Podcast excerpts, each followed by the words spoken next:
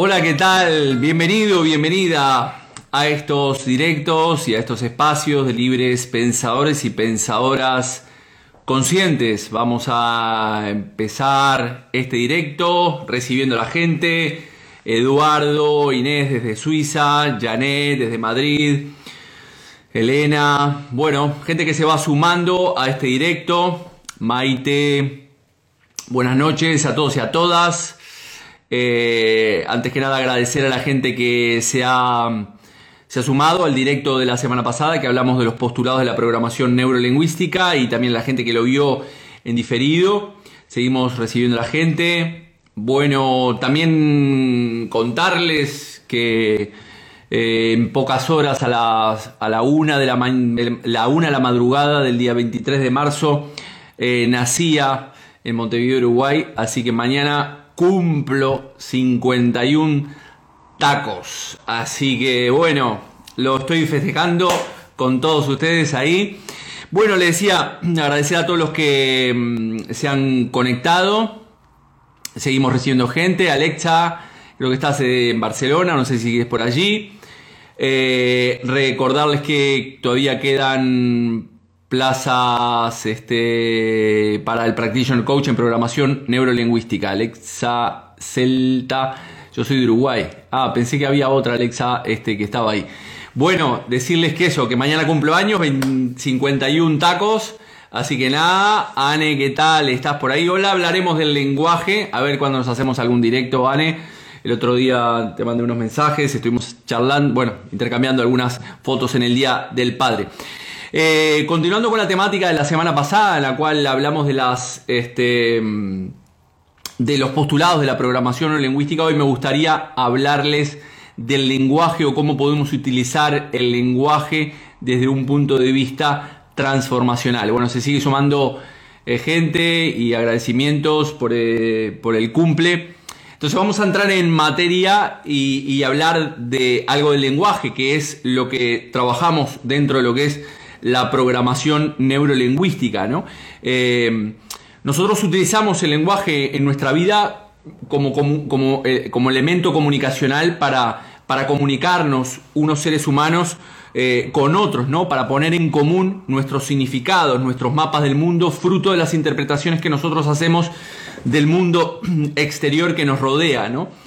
Al final la comunicación efectiva consiste en, eh, en, eso, en obtener resultados, que es lo que nos interesa a todos como, como seres humanos para poder relacionarnos no solamente con el mundo exterior, sino también con mi mundo interior a través de un lenguaje eh, de una manera eh, muy subjetiva, ¿no? Quiero utilizar el lenguaje para, para liderar, para vender, para negociar, para persuadir, para ligar, para transmitir el mensaje que sea, ¿no? Ya he hablado muchas veces sobre la comunicación. La comunicación tiene una parte digital que representa el 7% de la comunicación y una parte analógica que es la, las formas de cómo decimos lo que decimos. El 93% es analógico, solamente el 7% tiene significado, es el significado de las palabras. Pero vamos a ahondar un poco más allá en el tema del lenguaje para ver cómo podemos utilizar este lenguaje para construir realidad o cómo nuestro lenguaje está construyendo realidad, ¿no? Sin embargo, a, la hora de percibir esa realidad exterior que nosotros recibimos del mundo exterior, tenemos básicamente tres limitantes. Tenemos limitantes neurológicas, tenemos limitantes eh, individuales y tenemos limitantes sociales. A partir de estas limitantes es aquí cuando comenzamos a, utilizar un determinado lenguaje para transmitir a las personas que nos rodean esa forma de interpretar esa realidad. Por lo tanto, nosotros como seres humanos tenemos dos posibilidades, utilizamos el lenguaje en dos direcciones. El primero, lo utilizamos para representar el, el mundo que estamos observando, la actividad que nosotros denominamos eh, razonar, fantasear, eh, ensayar, es decir, utilizamos esa, ese lenguaje para hacer una representación en nuestra mente del mundo exterior, pero lo hacemos en mi mundo interno, lo que captamos del mundo exterior a través de mi mundo interno. El segunda forma de utilizar el lenguaje, como decía anteriormente, es para una vez que yo me hago esa interpretación del mundo, utilizamos ese lenguaje para comunicarnos con el mundo que nos rodea y transmitir esa interpretación del mundo exterior. Como dice mi amigo Miguel, Miguel Valls, el lenguaje es uno de los cuatro caminos que generan realidad. Está el camino de la luz, el camino de la energía viva o energía sexual, el, el camino del lenguaje y el camino de la materia. ¿Qué queremos decir con esto cuando hablamos de que el lenguaje crea realidad? Cuando observamos el, mundo que nos, rodea en nuestro día a día, hacemos lecturas de ese mundo a través de nuestra propia, propia programación. Es decir, si tú observas un objeto, por ejemplo, este boli, ¿bien? Describirás según tu programación este boli.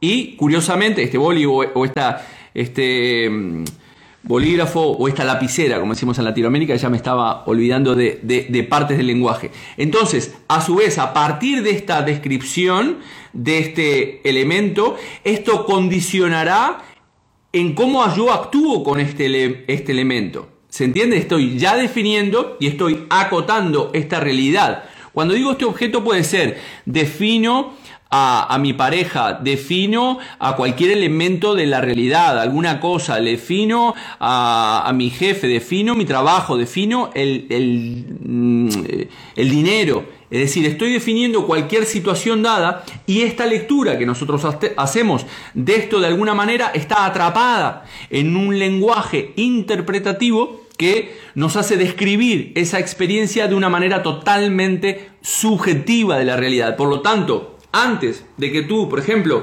describas a tu hijo que esto es un boli, el niño tomará este boli y de repente pensará que es un avión.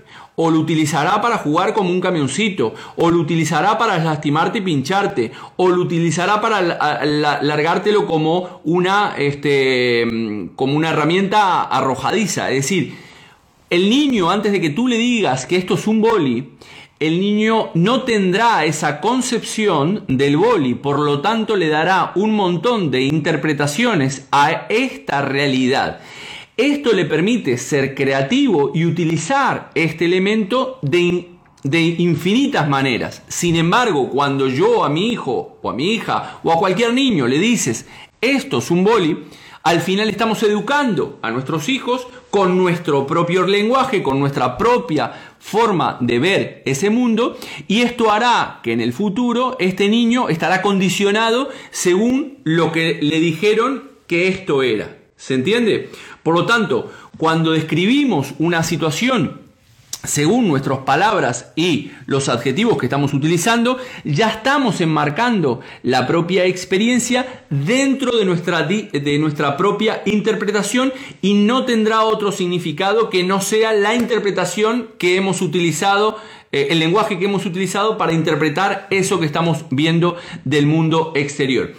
Por lo tanto, esta descripción nos llevará a un punto concreto de la realidad, ya que estamos señalizando con el lenguaje lo que estamos percibiendo. No sé si se, se entiende, ¿vale? Es decir, yo acoto con el lenguaje y hago una descripción de la realidad y esa realidad va a ser inamovible. Entonces, tenemos dos tipos básicamente de lenguaje. Uno es el que utilizamos diariamente, que es descriptivo y a su vez interpretativo de la realidad, que lo que estamos percibiendo a través de nuestros cinco sentidos.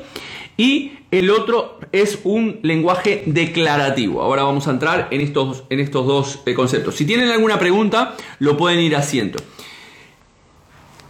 Es importante entender que la palabra está antes del mundo físico. ¿Se entiende? Es decir, nosotros pensamos o nos educan de que nosotros estamos viendo la realidad que nos rodea y la estamos describiendo en base a la realidad que nos, eh, nos, rodea. Pero antes de eso, de todo esto que está a nuestro alrededor, hubo alguien que en un momento pensó, razonó, fantaseó con construir algo, por ejemplo los hermanos Wright con el tema del avión, Primero lo pensó, luego lo puso en palabras, dijo, bueno, debe ser como un pájaro, porque no tenían el concepto del avión.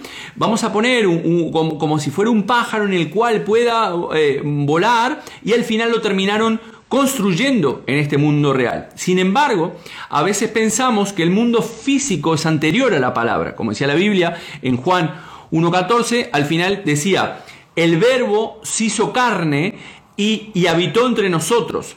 ¿Qué quiere decir esto? Esto es un mensaje metafórico de la Biblia, que la palabra se hizo carne, habitó en nosotros y vimos su gloria. Eso es lo que dice la, la Biblia en mis épocas de, de, este, de Monaguillo cuando estaba allá en, en, en, Uruguay, en el Sagrado Corazón, que les mando mucha gente a la gente del Sagrado Corazón. ¿Se entiende? Entonces, ¿qué pasa?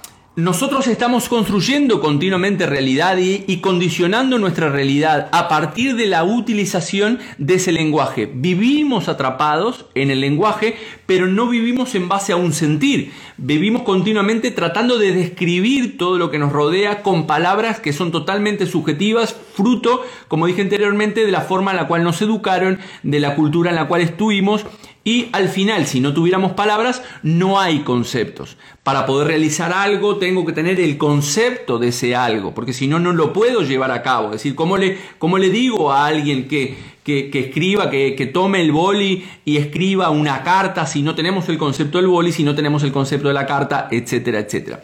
Entonces, cuando hablamos con las personas de nuestro entorno y les decimos eh, acerca de una determinada acción que lleven a cabo, evidentemente lo que estamos utilizando es utilizando este lenguaje y tanto la otra persona que me está escuchando como yo mismo tenemos que tener claro cuáles son esos conceptos que yo estoy describiendo. ¿Se entiende? Entonces, como ya hemos dicho anteriormente, tenemos limitantes eh, individuales neurológicas, es decir, lo que percibimos a través de nuestros cinco sentidos, individuales a través de lo que es nuestra estructura de referencia, nuestras creencias, valores, etcétera, etcétera, y las, y, y las sociales.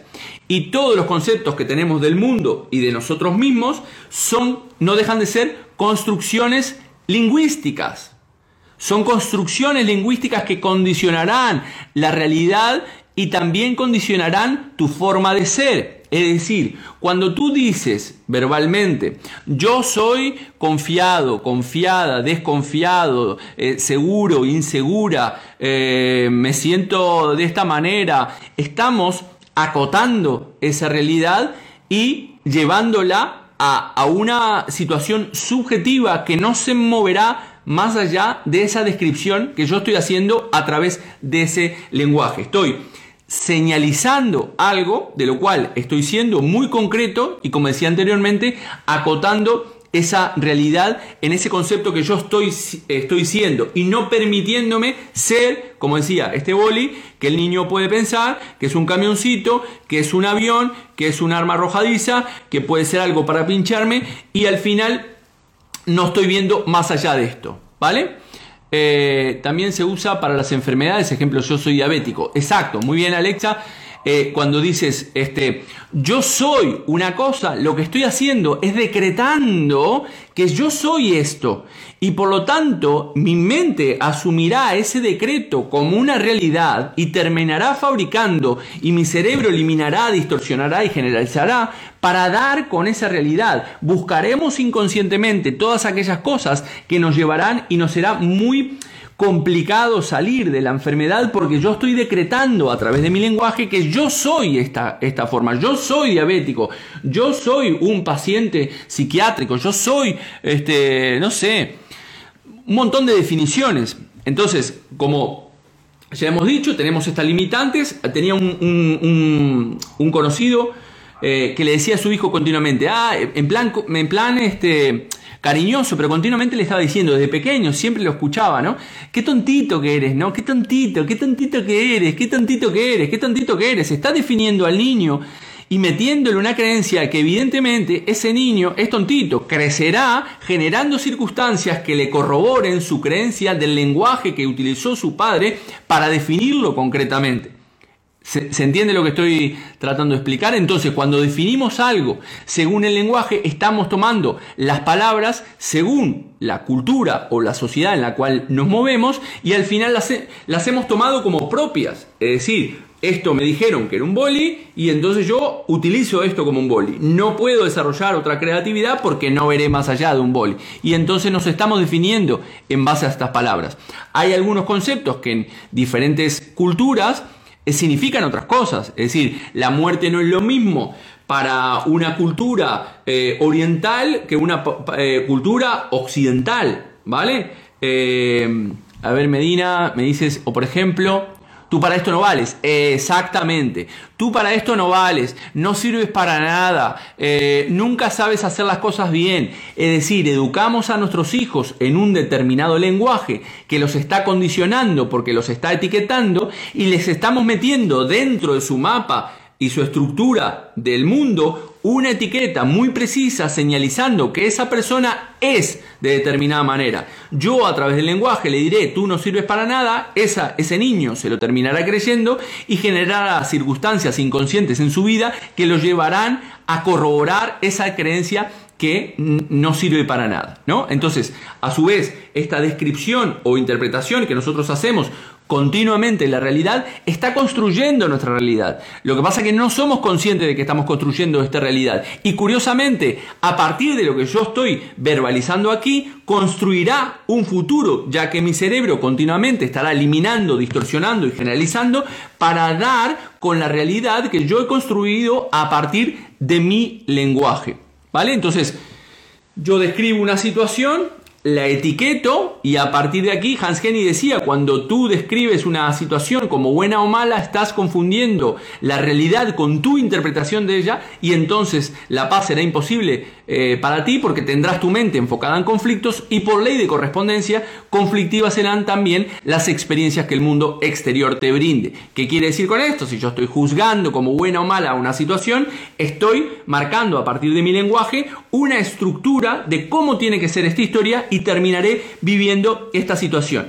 Entonces, es decir, a partir de estas experiencias, yo pongo en palabras eh, eh, esta experiencia a dicha interpretación y por lo tanto no podré hacer otra cosa según lo que ya he descrito.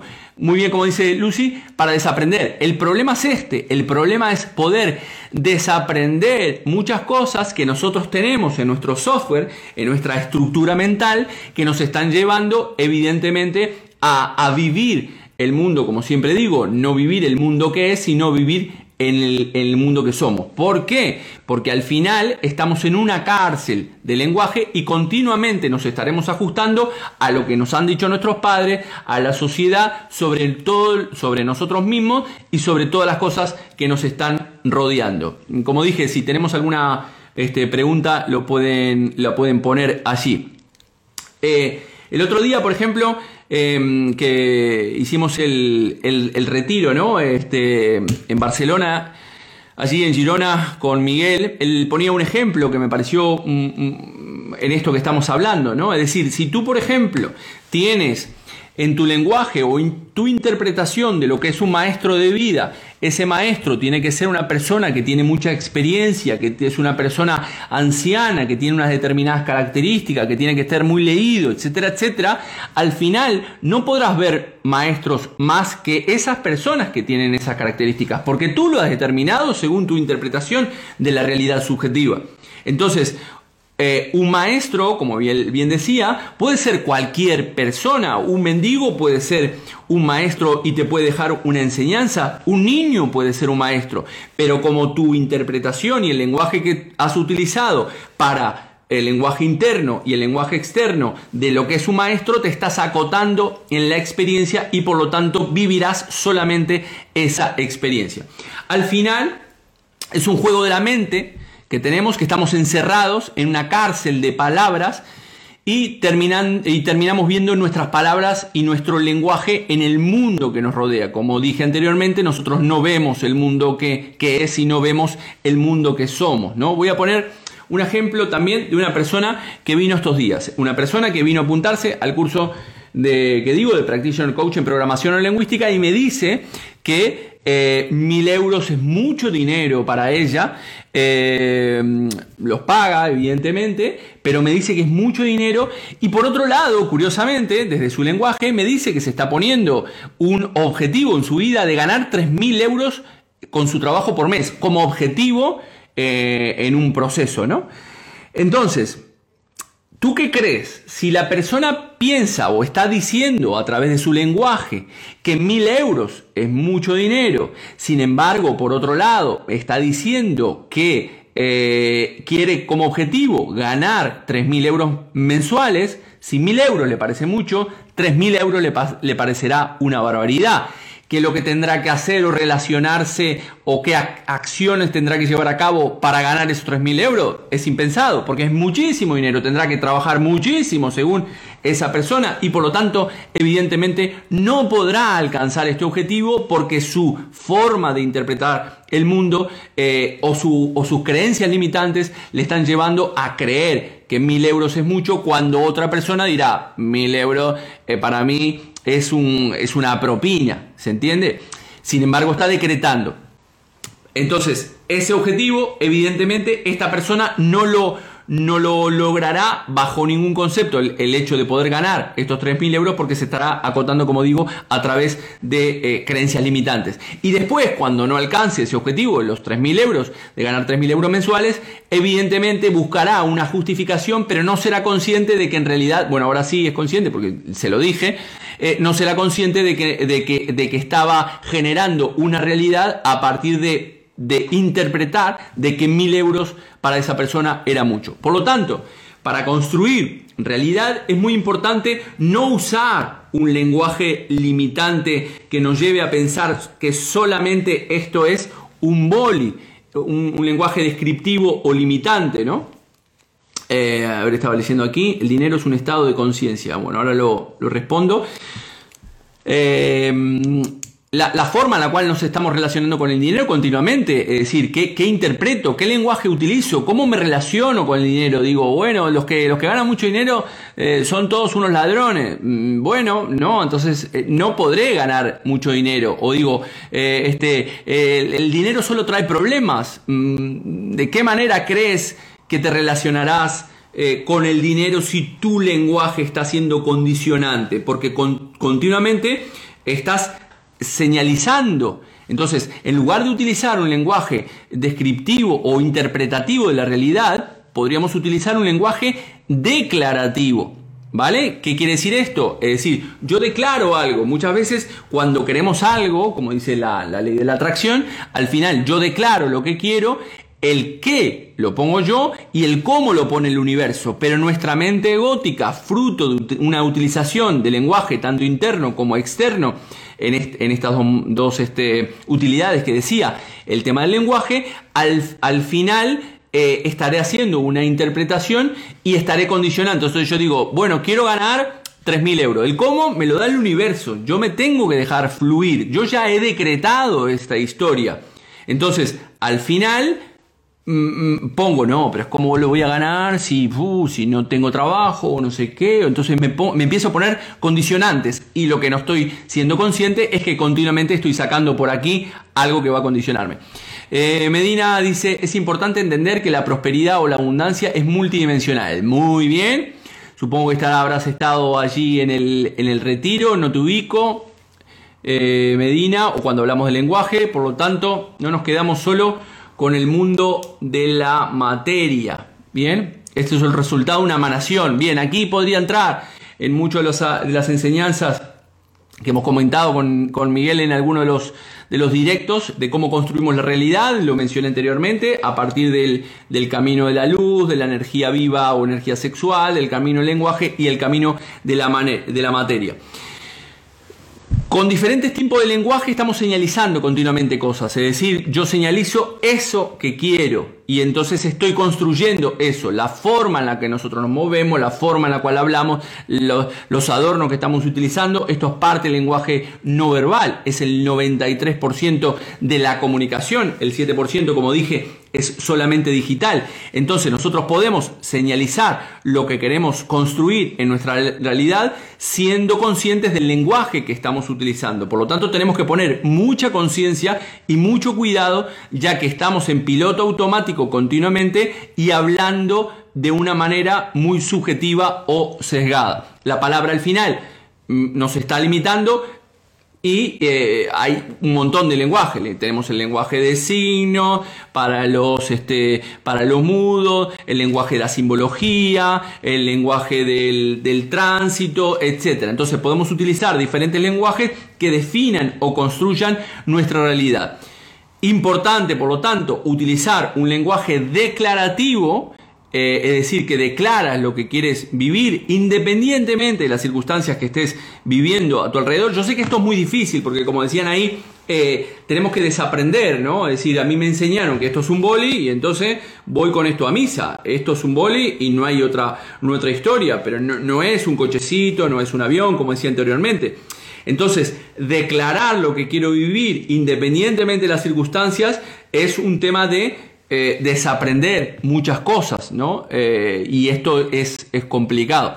Este lenguaje declarativo, como dice mi amigo Miguel, al final lo utilizan las personas de poder, eh, un juez, un presidente, el cura, etcétera, ¿no? Te declaro que podemos ir en paz, ¿no? De, decreto, hay un decreto de ley, ¿no? Entonces los, que tienen el poder decretan y nosotros los pringados terminamos siguiendo a, ese decreto que alguien decretó hacer algo y nosotros lo llevamos a cabo, porque continuamente no somos conscientes del poder que tiene el lenguaje para poder construir la realidad que estamos viviendo. Estamos mirando eh, el tiempo.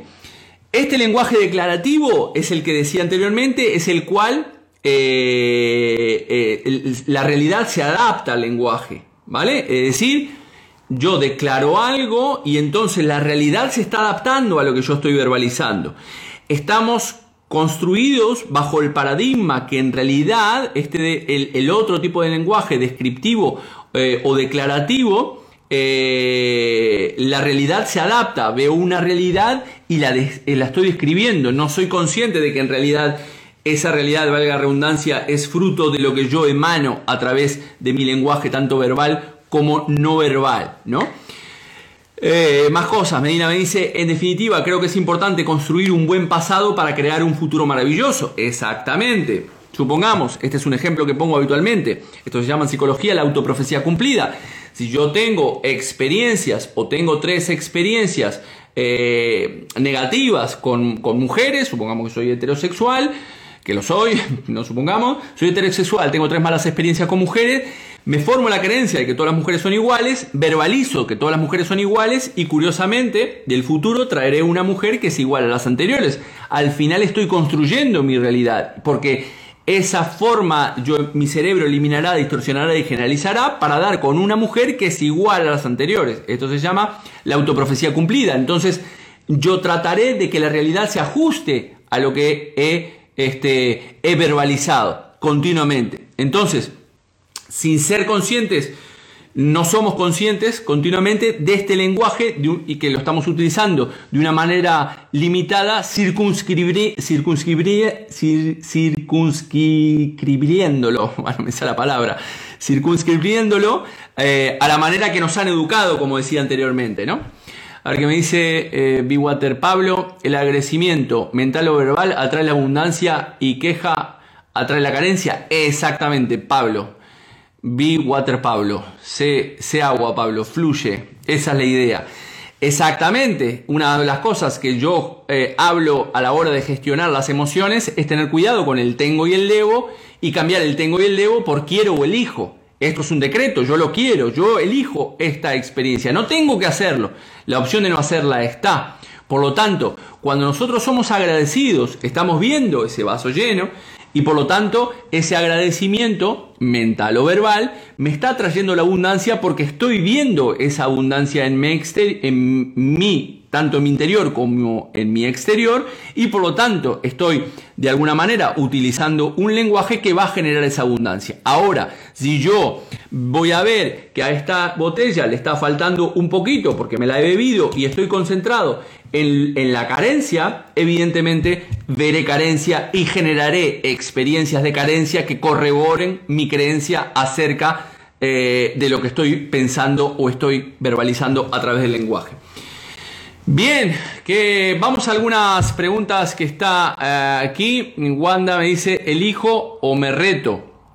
Bueno, eh, El reto al final es, es probarnos a nosotros mismos, ¿no? Los retos son muy importantes, los retos no dejan de ser propósitos en nuestra vida que nos lleva a la acción, a ese es otro de los caminos que hablamos cuando construimos realidad, la energía viva, la energía sexual, la energía del deseo, la energía de pasar a la acción. En coaching decimos que si no hay una acción, no hay una comprensión de lo que me está sucediendo. Es como decir, bueno, yo voy al terapeuta, voy al psicólogo, este, y le largo, le escupo mi, mi problema, pero si después no, no, no hago nada en mi vida diaria, solamente estoy yendo al psicólogo, no estoy haciendo terapia. Entonces son dos cosas totalmente diferentes. Una vez más, eh, interpretadas o verbalizadas a través de, este lenguaje. ¿no?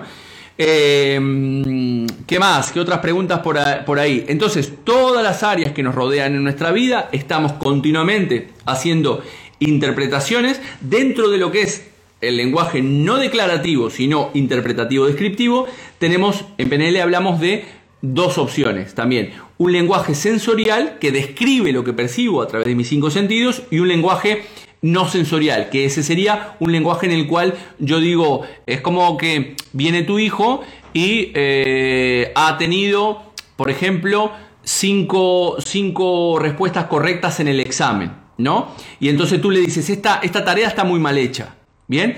Ese lenguaje sería un lenguaje interpretativo y un lenguaje no sensorial, porque no estoy describiendo lo que están, lo que estamos, lo que estoy obteniendo a través de mis cinco sentidos. ¿Se entiende?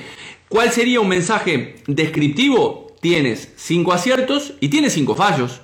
Esto estoy describiendo la realidad, estoy describiendo lo que me pasa. No está siendo declarativo todavía, ¿eh? porque el declarativo crea realidad. Yo estoy describiendo lo que estoy viendo.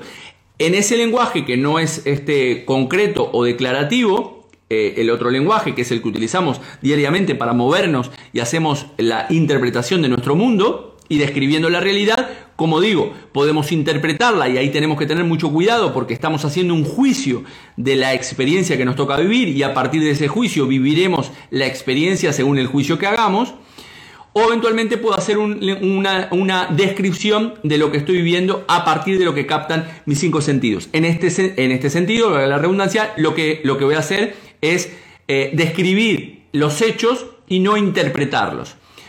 Eh, Jorge, te agradezco muchísimo este directo, gracias por abrir conciencia y aportar este, este aire fresco a nuestra mente. Gracias Medina por estar ahí. Eh, Pablo, la clave es domar al subconsciente para que se crea lo que decretamos conscientemente. Exacto, Pablo, has dado aquí. Muchas veces nosotros en, en los cursos de PNL lo que hacemos es trabajar las creencias. ¿Y cómo instalamos una creencia? Porque a los 21 años ya tenemos todo nuestro cerebro totalmente desarrollado con nuestros patrones de creencias, sistemas de creencias relacionados al amor, sistemas de creencias relacionados al dinero, a la familia, al trabajo, según la cultura, según cómo nos han educado, etcétera, etcétera. Y por lo tanto, esas creencias y esos patrones están en mi inconsciente que representa el 90% de mi psique. ¿Cuál es la idea? Es programar conscientemente a mi inconsciente para que se dispare inconscientemente esa acción. Por ejemplo, esto creo que ya lo dije varias veces el ejemplo. Si yo estoy, la primera vez que te sientas en un, en un coche a conducir y te enseñan a conducir, eh, te dicen tienes que tomar el volante aquí, apretar el embrague, apretar el acelerador, etcétera, etcétera, etcétera. Tienes que hacer muchas cosas.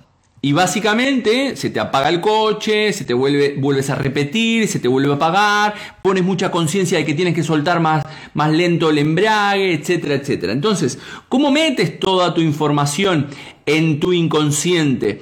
A base de práctica y a base de repetición, es decir, me repito conscientemente la acción y la verbalización hasta que esto que yo estoy decretando con mi lenguaje se introduce en mi inconsciente y se despierta se, se, dispara de forma inconsciente también. ¿Qué significa esto? Que cuando tú, por ejemplo, eh, una vez que aprendiste a, a, conducir, ya no estás diciendo en ningún momento, ah, estoy encendiendo el intermitente, ah, estoy viendo el retrovisor. No, llegas del punto A al punto B, de tu casa al trabajo, del trabajo a tu casa, sin ser consciente por dónde has tomado o si te saltaste un semáforo. No, porque lo ha hecho todo tu mente inconsciente fruto de la programación consciente que has hecho anteriormente. ¿Se entiende este, este concepto? Por lo tanto, continuamente nosotros estamos creando realidad. Bueno, los que se fueron sumando, contarles que mañana es mi cumpleaños, 51 tacos cumplo, sin filtros, aquí estoy. Eh, así que bueno, una de la mañana nací. Eh, mañana haré un post con referencia a mi cumpleaños. Recordarles que estamos aquí en Galicia el próximo último fin de semana de abril. Estaremos con la formación de Practitioner Coach en Programación en Lingüística, la vigésimo quinta en Galicia.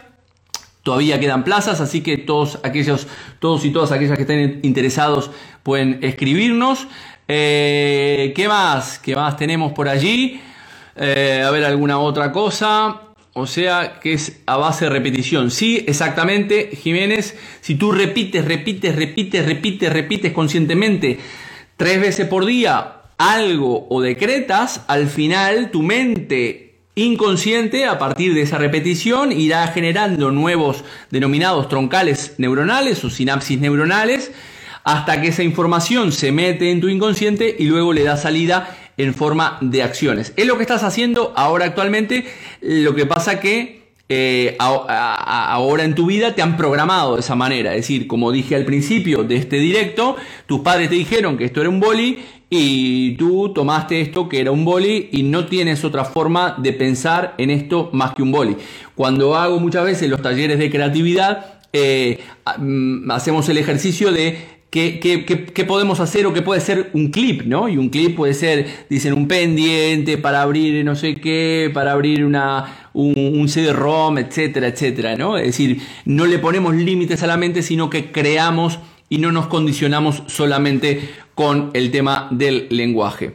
Eh, ¿Practicas meditaciones? Sí, practico meditaciones diariamente y es una manera de aquietar esa, esa mente egótica que continuamente nos está hablando, fruto de esa programación que tenemos y eso que nos estamos hablando al final no nos deja aflorar las soluciones del inconsciente. Es decir, cuando nosotros aquietamos nuestra mente por, eh, mediante la meditación y observamos nuestros pensamientos y no quedamos anclados en el pensamiento y nos vamos con ese pensamiento, sino que nosotros somos conscientes de que somos los pensadores de ese pensamiento y no el pensamiento me piensa a mí, eh, nos lleva a trabajar de una manera totalmente diferente. Por eso la meditación me permite generar un estado alfa para poder acceder a ese banco ilimitado que es el inconsciente. En el inconsciente están mis problemas, pero también en el inconsciente están las soluciones.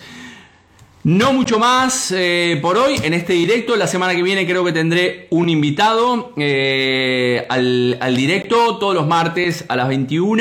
Eh, también suscribirse, tenemos un newsletter que hago semanalmente. si no puedes ver el directo a través de Instagram, lo puedes seguir a través del podcast de Spotify. Así que no mucho más. Este, me voy a despedir hoy con una, con una palabra eh, que es eh, Tupananchiscama. Tupananchiscama la saqué de Vanessa, Vanessa está por ahí, que estuvo en el retiro también que hicimos en, en Girona, eh, bueno, que hizo, que organizó ella. Eh, y le ponía en, su, en su muro la palabra Tupananchiscama, que es una, una palabra que en, que en, quechua no existe la palabra adiós, sino que Tupananchiscama significa hasta que la vida nos vuelva a encontrar. Por lo tanto, a partir de ahora eh, me despediré en mis directos con un Tupananchiscama.